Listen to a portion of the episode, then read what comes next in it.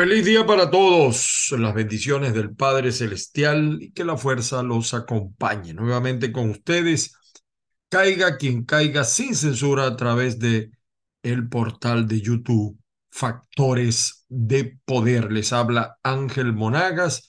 A mí me encuentras en Twitter, en TikTok, en Instagram, en Thread, en Facebook, arroba Ángel Monagas, todo pegado en Facebook Ángel Monagas o Caiga quien caiga sin censura.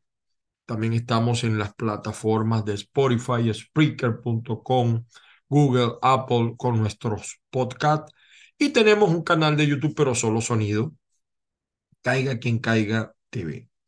Fíjense que hoy, como yo, yo en este país quiero aclarar, en este país donde yo tengo mi domicilio, no soy abogado. Pero mi corazón es el de un abogado, además de un, un interesado en la opinión pública, en los análisis, en la comunicación. Hago esta aclaratoria porque eh, lo que yo voy a decir hoy no se puede interpretar como el consejo de un abogado para los que tienen propiedades aquí en la Florida.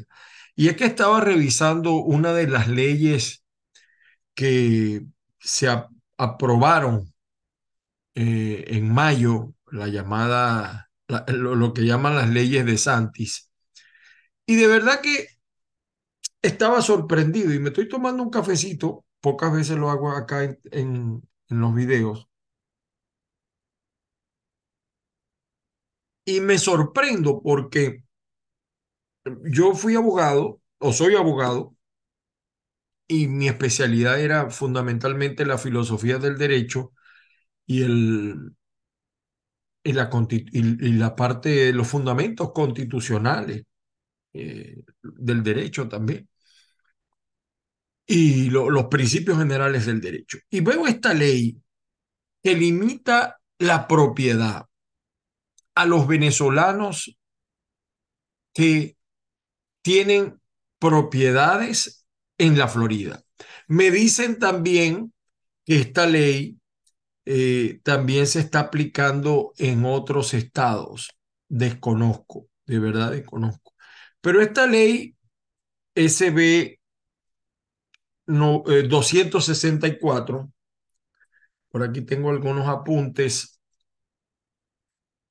Esta ley, por supuesto, nos hace la pregunta a nosotros de si podemos a los, a los venezolanos y a, los, a, los, a todas las personas eh, que son de China, de Venezuela, de Cuba, de Rusia, de Irán, Corea del Norte y Siria.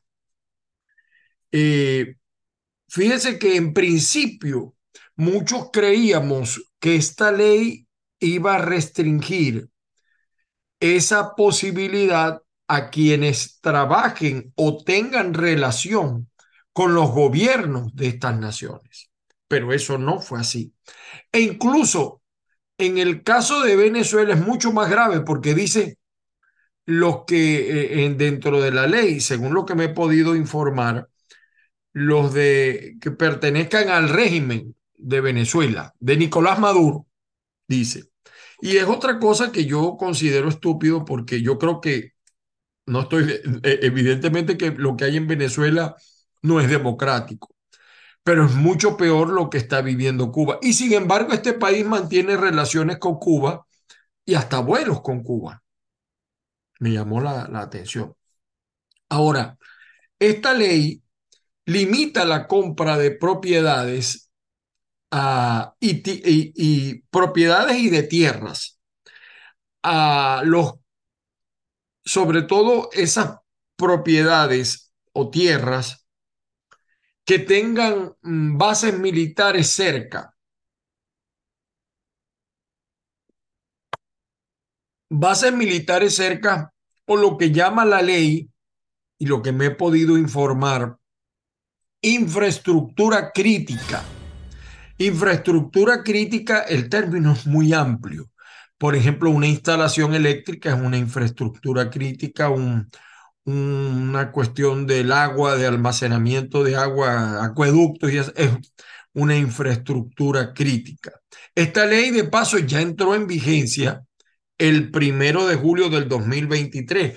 Entiendo que la colonia china creo que demandó esta ley, mas no así las demás. He estado revisando lo que dicen algunos especialistas mm, en, en materia de real estate y de inmigración. Yo creo que aquí tienen un papel fundamental los realtors eh, eh, acerca de las implicaciones de esta ley. Y una de las mm, modificaciones que se está solicitando, entiendo yo, es que no aplique a todas las personas de estos siete países, sino a los que, como dije hace rato, los que trabajan para gobiernos de esos países. Aquí hay eh, eh, por un lado a mí me alegró la ley, ¿no? Porque hay muchos chavistas que trabajan para gobiernos chavistas que tienen propiedades en los Estados Unidos. Es decir, no son figuras resaltantes, pero utilizan incluso a terceras personas. Ahora, por ejemplo, hay gobernadores de oposición, hay alcaldes de oposición, hay legisladores, concejales, hasta diputados de oposición. Y si ellos tienen propiedades aquí, también los va a afectar. O sea, también están limitados. Eso a mí me pareció injusto. Ahora, también eh, me parece injusto porque una persona puede creer o no en el comunismo, en el socialismo. Eso no puede considerarse un delito. Se debe culpar al que realice hechos, incluso disfrazado de demócrata, bajo, eh, independientemente de su ideología. Eh, entiendo también que la Comisión de Real Estate de la Florida está solicitando una está haciendo un, solicitando una modificación por el fuerte impacto que va a tener en el mercado inmobiliario. Aunque otros especialistas dicen que desde hace años eh, China, eh, Venezuela han dejado de invertir. Yo no lo veo así. Yo de verdad no lo veo así, pero ellos son autoridad en esa materia y lo, uno debe respetar. Ahora, las eh, esta ley que ya entró en vigencia eh, limita a los que tengan propiedades dentro de estas zonas de infraestructura crítica eh, o bases militares. Los ciudadanos de estos países, por supuesto, el que es residente, incluso los que son los que tenemos asilo aprobado eh, o TPS, ya sabemos que, eh, o sea, pensamos, creemos que esta ley no nos afectará porque nuestro domicilio está aquí en la Florida. Sin embargo, los que tenemos asilo o TPS, eh, no podemos comprar a menos de, creo que cinco millas, no estoy completo, 10 millas, 10 millas 16 kilómetros de bases militares o de zonas restringidas como aeropuertos, puertos marítimos, plantas de tratamiento de agua u otra infraestructura que sea designada como área restringida. Esta ley, esta ley va a impactar a mi juicio negativamente. Yo no soy experto, pero es una opinión que doy. Eh, Doral, Weston, eh, Island, en Miami Beach, el downtown de Miami, Brickell, Key Biscayne, etcétera. Los va a impactar. Coral Gable, todo eso. Eh, porque son zonas muy buscadas por los inversionistas extranjeros, es decir, gente que tenía sus propiedades aquí o que tiene sus propiedades aquí y viene a pasar vacaciones. Eh, esto también afecta a las propiedades, según los especialistas, que son heredadas o transferidas. Eh, la pueden, por ejemplo, cuando es una compañía, la pueden tener siempre y cuando el venezolano o el que forma parte de estas nacionalidades no tenga más del 5% o, o un capital accionario que no influya en la decisión. Lo importante en este caso es el, domicilio.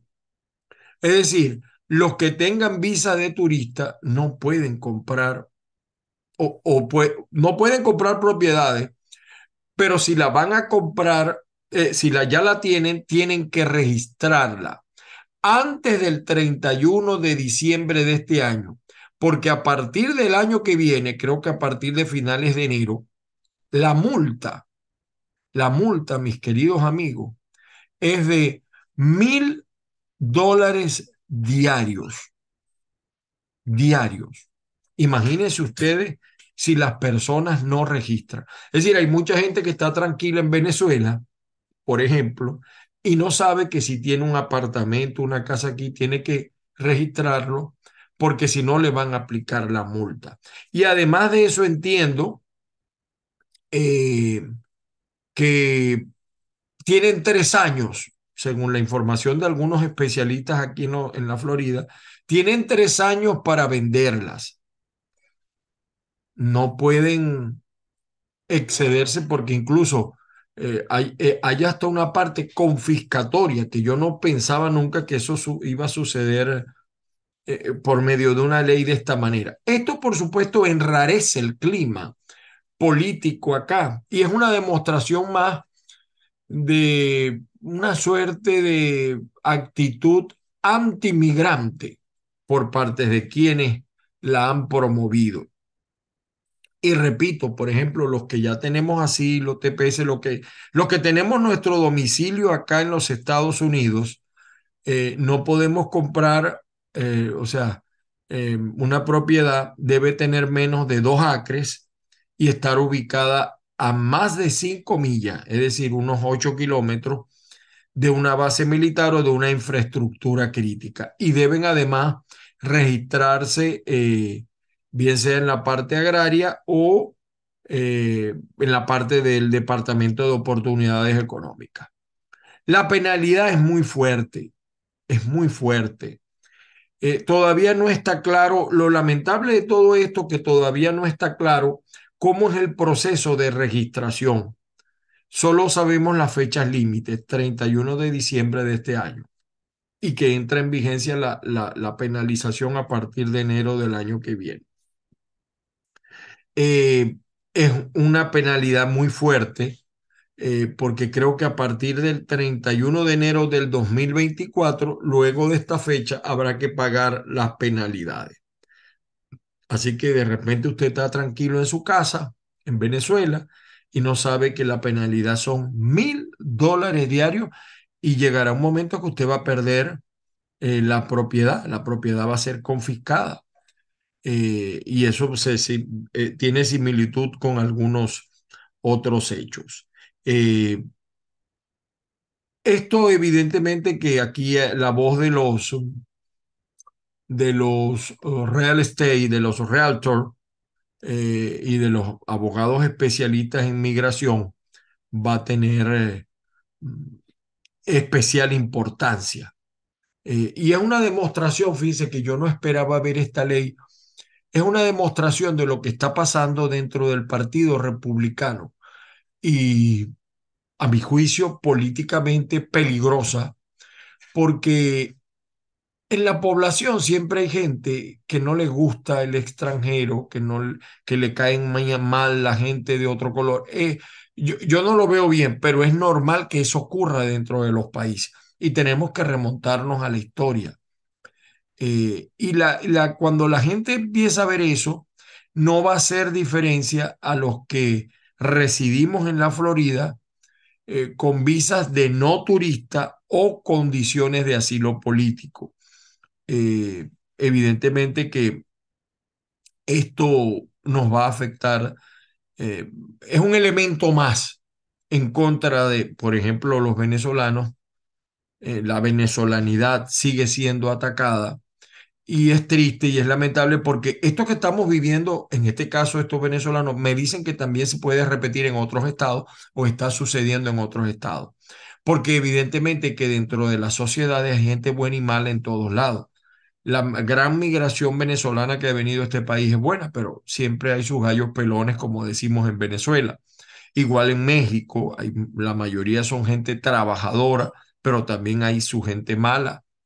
Y lo lamentable es que se juzgue a, una, a, todos por, el, por, una, por una sola. Eh, faltará todavía, yo voy a tratar de invitar a un especialista. Lo que pasa es que la hora de mi programa es difícil. Quizás Patricia eh, lo haga en su programa, que es en la noche, eh, porque hay muchas cosas que están vagas acerca de quién puede y no puede comprar propiedades. Hay muchas preguntas que yo sé que tienen ustedes. Y mi papel fundamentalmente es orientador, orientador para decirles que tienen que registrarse. Todavía no está claro cómo hacerlo, pero tienen que registrarse. Y que además de eso, eh, vamos a esperar también algunas acciones legales. Entiendo que la Alianza de Justicia Asiático-Americana de la Florida creo que ha demandado.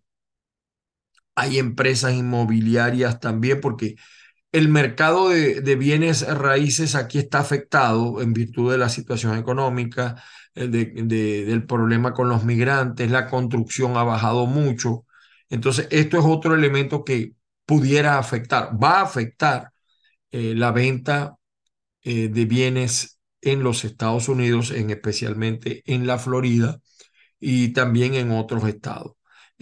algunos dicen que, bueno, Venezuela, Rusia y China dejaron de ser inversiones de ser importantes inversores en la Florida y que eh, no va a afectar mucho. De todas maneras, eh, estaba leyendo unas declaraciones de la presidenta de One World Properties eh, a los compradores de estos países, dice que hagan una profunda investigación del área donde quieren adquirir. Yo no tengo un mapa para decirles aquí sí, aquí no. O sea, la gente tiene que ahora cuando va a comprar, ver los mapas, qué tan cerca queda de una cosa, de otra. ¿Qué va a pasar? Por ejemplo, usted compra una propiedad que está fuera del rango de cualquier base militar o estructura crítica, pero pudiera suceder que a, a futuro se instale allí una infraestructura crítica. ¿Qué va a pasar con esa propiedad?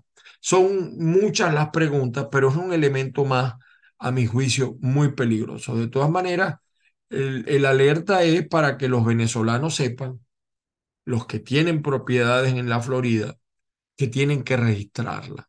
Tienen que registrarla. Fundamentalmente los que tienen como domicilio Venezuela o, o, que tienen un domicilio fuera de, fuera de Estados Unidos. Vamos a aclarar. Se salvarían en este caso los que tenemos domicilio en los Estados Unidos y no, y no podemos comprar todo, sino que tenga menos de dos acres y que esté a un mínimo de cinco millas de una base militar o de una estructura crítica. De verdad que como abogado, pues me llamó, como abogado venezolano, me llamó poderosamente la atención. Por otro lado, termino mi programa de hoy señalándole que estoy, por un lado estoy triste y por otro lado estoy alegre. Estoy alegre porque en los Estados Unidos, con todas las fallas que hay, la justicia funciona, la institucionalidad funciona. Eh, por cierto, que ayer hacía una comparación con lo que ha pasado en, en Perú, donde yo también creo que la institucionalidad funciona, pero a veces esa institucionalidad funciona tanto que puede crear también inestabilidad política, que es lo que está pasando en Colombia. Y y fíjense cómo Petro ahora postuló tres fiscales, ahora pide un fiscal especial porque bastante que criticaron a Álvaro Uribe. Colombia, es cierta, hay una cosa que uno tiene que aceptar en Colombia. En Colombia, eh, eh, los gobiernos de familia y la clase más que azul, ciertamente en Colombia le dicen godos, eh, tiene que, ha venido, es decir, a mi juicio, en Colombia hay una gran parte de la población que no ha sido beneficiada. Y yo creo que ese espectro social hay que mejorarlo para que todos tengan las mismas oportunidades. sin embargo, creo que la institucionalidad, a mi juicio, funciona en Colombia con fallas y errores, pero ha venido funcionando y por eso estamos viendo lo de Petro. Sin embargo, aquí en los Estados Unidos estamos viendo un panorama interesante y yo les quiero mostrar ya para terminar el programa el día de hoy. Oye, esta, esta publicación me dio risa, ¿no? Esto es el BNC, un banco en Venezuela, que dice, paga tu servicio Corpoelet, plan borrón y cuenta nueva a la velocidad de la luz, pero lo que no hay es luz. O sea, el problema de Venezuela no es pagar los servicios públicos, es que no funciona. El problema de la basura grave. Ayer denunciamos lo que está pasando en la alcaldía de Maracaibo, en los registros civiles, donde a la población que gana menos de 20 dólares al mes le están cobrando los servicios en dólares y en dólares en efectivo. Ojalá el alcalde, lejos de eh, hablar mal de nosotros, el alcalde de oposición de Primero Justicia y, y sus anclas, lejos de hablar mal de nosotros, investigue y que haya los responsables. Yo tengo algunos nombres y los señalamos en la declaración. Pero les quería mostrar esto, ¿no? Fíjense, el New York Times, eh, el caso de Donald Trump, eh, bueno, eh, él está a través de la voluntad electoral, está intentando eludir lo que le está pasando. y ciertamente todo indica que Trump, Donald Trump, violó la constitución, todo indica. Eh, ya incluso vi la declaración ayer de Mike Pence, Mike Pence, que fue su vicepresidente, y yo quiero y también comentarles lo que dice el Washington Post.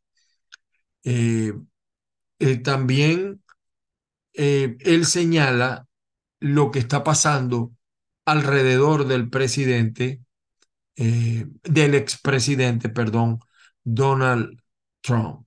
Es decir, eh, las cosas que han sucedido. ¿Qué quiero, ¿Qué quiero yo decir con esto? Y por eso me llama poderosamente la atención. Donald Trump es el hombre más popular de mayor liderazgo en los Estados Unidos.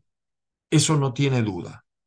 Si Donald Trump, si hoy fueran las elecciones, le da una pela si todo el Partido Republicano, sus figuras y todas las figuras demócratas compiten contra él, Donald Trump hoy les daría una pela. O sea, imagínense ustedes lo que ha logrado este hombre a nivel de imagen. Pero, ¿qué me gustó a mí de los, qué me gusta a mí de este país? Que este país está dando un mensaje. Por muy popular que tú seas, por mucho que te quiera la gente, nadie ni nada está por encima de la constitución.